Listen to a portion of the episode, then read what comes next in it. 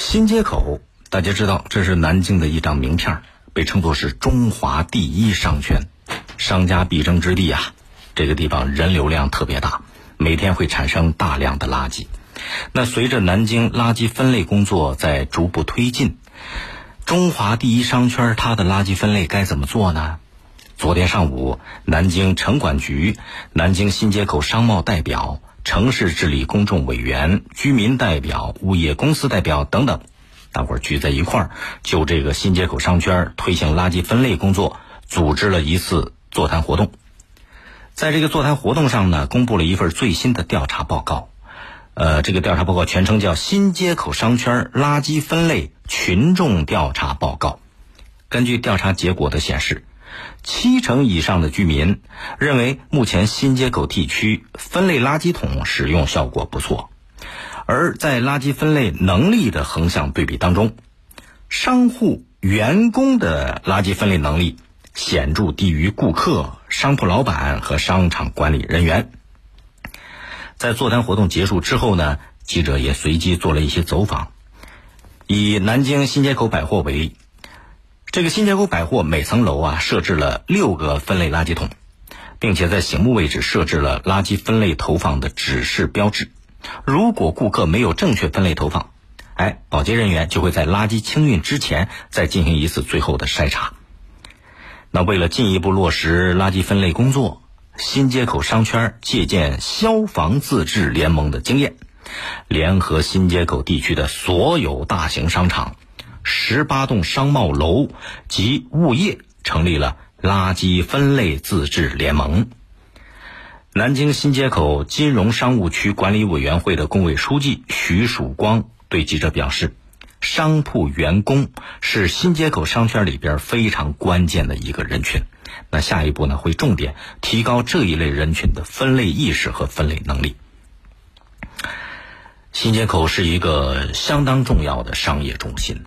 当然这些年南京发展的步伐也非常快，但尽管发展很迅速，也出现了很多商业中心，可是新街口它的经济地位一直是不可动摇的，所以这个商圈它的垃圾分类工作示范带动作用可想而知。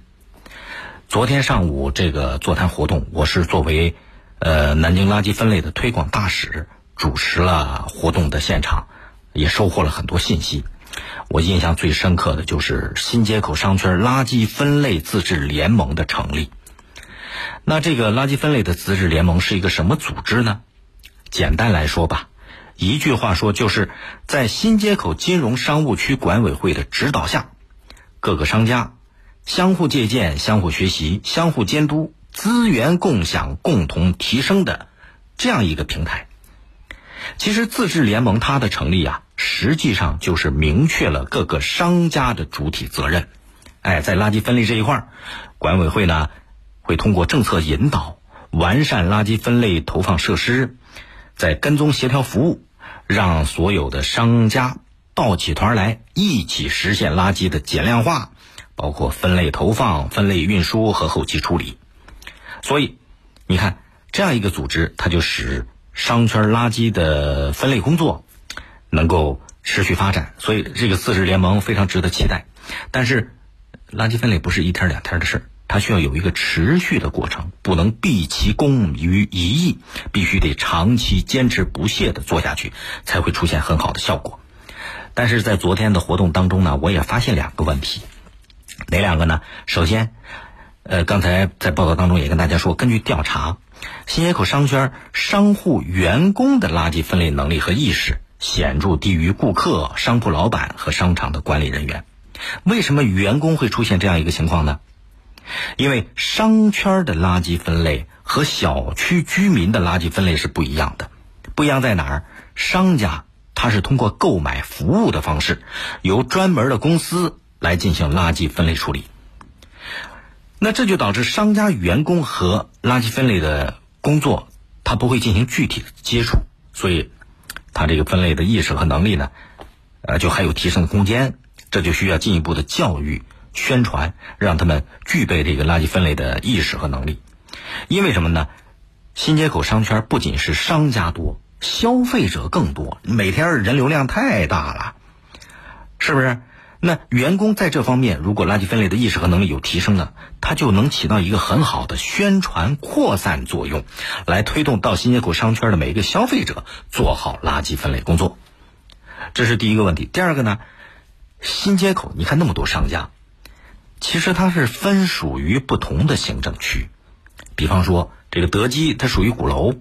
呃，这这个属属于玄武，这个金陵饭店呢是属于鼓楼，像新百、中央、金鹰又属于秦淮，哎，不同的这个行政区域划分。那如果从大商圈的角度来看，假如可以进一步扩展这个自治垃圾分类自治联盟的成员，就是在新街口区域所有商家之间都能够实现垃圾分类的相互借鉴、资源共享，这就很可能会。更有助于垃圾分类工作的有效推进，那对新街口商圈垃圾分类工作也会迈上一个新的台阶，对整个南京市的垃圾分类工作也会是一个全新的里程碑了。